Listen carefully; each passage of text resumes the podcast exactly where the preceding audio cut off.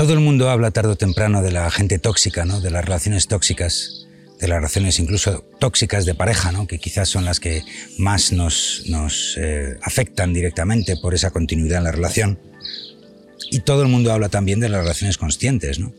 De alguna forma, eh, lo normal es que se prefiera las conscientes versus las tóxicas, pero hoy vamos a hablar de que quizás eso no sea del todo así.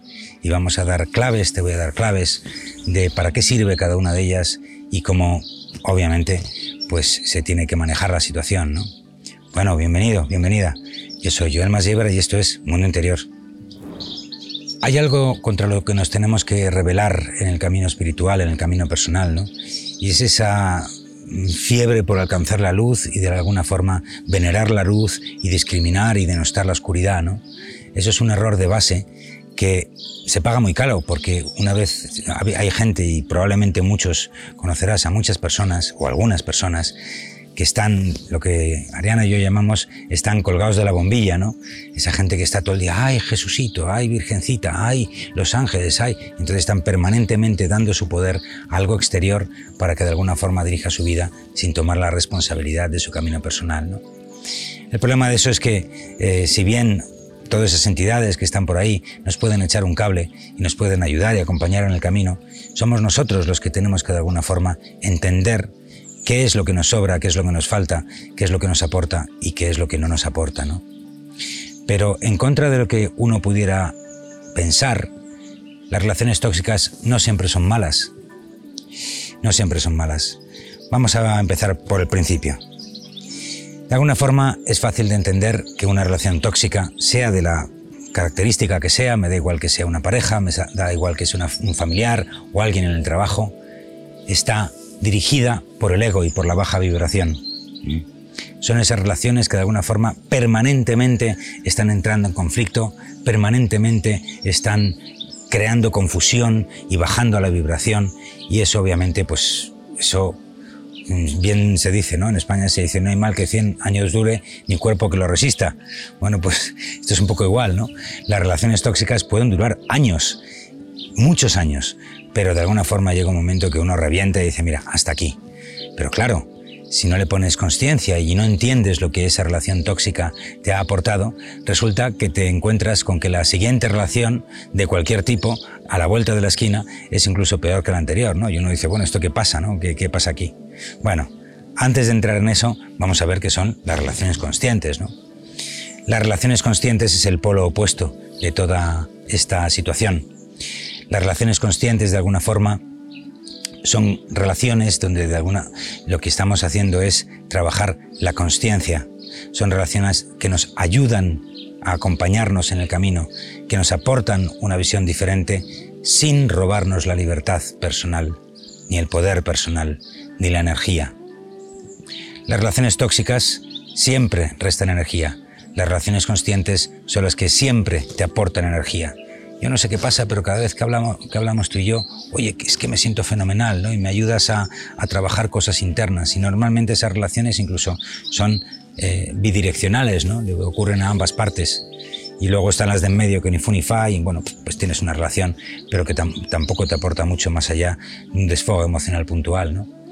O sea que, si te das cuenta, ah, ya en este punto, son relaciones que tienen objetivos diferentes que es algo muy diferente a que la tóxica sea mala y la consciente sea buena. ¿Mm? ¿Para qué sirve una relación tóxica? Pues para que te des cuenta. Para que te des cuenta de algo que hay en tu interior y que deberías soltar. O sencillamente la relación tóxica puede ocurrir para meter tanta energía negativa en una situación dada que aquello reviente, ¿no? Y con ese reviente es cuando tú vas a ver de qué ha pasado aquí. Ya cuando ya hace ¡pum! Entonces con esa explosión te das cuenta de, pero bueno, seré idiota en lo que me he metido y las movidas que yo mismo he decidido meterme sin darme cuenta de lo que estaba haciendo, ¿no? Y eso puede ocurrir, y nos ha ocurrido a todos, ¿no? Y de hecho es parte del camino espiritual. O sea que lejos de, denostar a, los pinches tiranos, a las relaciones tóxicas que tenemos, de alguna forma, por lo menos ya cuando pase todo el barullo, ¿no? Si lo puedes hacer durante, pues mejor que mejor, porque vivirás con más conciencia todo ese proceso. Pero de alguna forma las relaciones tóxicas las tienes que agradecer y las tienes que abrazar durante el tiempo que las tengas que abrazar. Es decir, ¿y cuánto es ese tiempo? ¿Cómo puedes decir que, abrace a esa pareja que me está maltratando? ¿no? Bueno, pues el tiempo que tardes en darte cuenta que ese no es tu camino. Entonces, ese es un tiempo fundamental para que todo tu cuerpo, todas las capas de tu cuerpo de alguna forma eh, puedan analizar eso, pero que controlas tú, nadie más que tú. De forma y modo que tendrás que analizar lo que está ocurriendo ahí, si puedes hacerlo desde el testigo, muchísimo mejor, y decidir cuándo ya basta de tener esa relación tóxica y es el momento de irse a otro lado, cueste lo que cueste. Te cueste el trabajo, te cueste la relación de pareja, te cueste el matrimonio, etc. Y por cierto, hablando de matrimonio con hijos. No se te ocurra poner a tus hijos como excusa para seguir adelante y salir de una relación consciente. Por una sencilla razón. Aquí tienes que ver también el beneficio de, tus hijos, ¿no? de los peques. ¿Qué prefieres?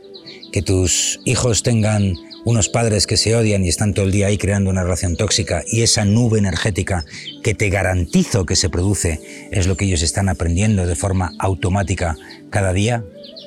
¿O prefieres que de alguna forma ellos entienden que tienen que tener ellos también una libertad para dirigir su vida y que a partir de, no sé si de tu pareja, pero que de tu propia actuación le puedas decir un día, mira, mi amor, cariño, hijo mío, hija mía, yo decidí tomar este camino por estas razones, ¿no? Es decir, el mantenerse juntos por temer que los peques tengan un crecimiento lastrado por la ausencia de uno de los, de los congéneres, es un error, o por lo menos en mi humilde opinión. ¿Qué pasa entonces con las eh, eh, relaciones conscientes? ¿Para qué sirven? Bueno, pues curiosamente las relaciones conscientes no sirven tanto para que nos demos gran, cuenta de grandes cosas ni que soltemos grandes cosas en nuestra vida a través de esa pareja, de relación de pareja o relación humana, ¿no? sino que son relaciones que te van a acompañar y dar luz a tu camino. Una relación consciente puede ser también en todos los ámbitos de tu vida. Pero si ya es tu pareja, pues qué fantástico, ¿no? Que de alguna forma puedas compartir el día a día con alguien que también conscientemente tiene su camino personal, que también valora la libertad al igual que lo valoras tú y que de alguna forma el respeto y el amor sea lo que os una para darte libertad. Qué ironía, ¿no? Estoy a tu lado porque soy libre, no porque tú me obligues ni, me encadenes con, con tus sobornos y tus traiciones y tus... lo que... Uh, en fin, ya sabes cuál es la alternativa, ¿no?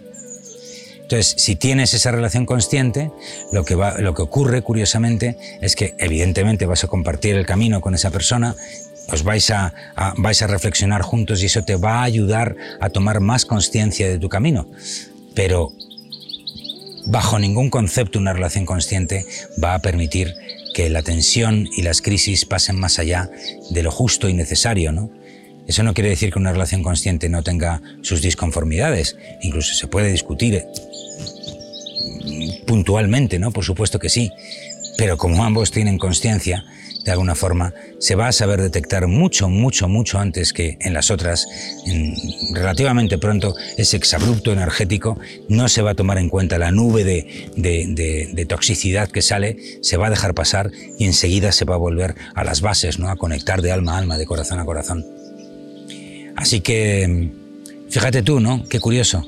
Tanto tiempo pensando y deseando que quieres una relación consciente, pero eh, yo que he visto unas cuantas relaciones conscientes a mi alrededor, oh qué sorpresa, en todos y cada uno de los casos, las verdaderas y auténticas relaciones conscientes, ambos dos, ambos, vamos a poner en casi todas, pero vamos, en la inmensa mayoría de los casos, ambos miembros han tenido una relación tóxica anterior que les ha ayudado a ver un montón de cosas que no tenían ni mucho menos resueltas, ¿no?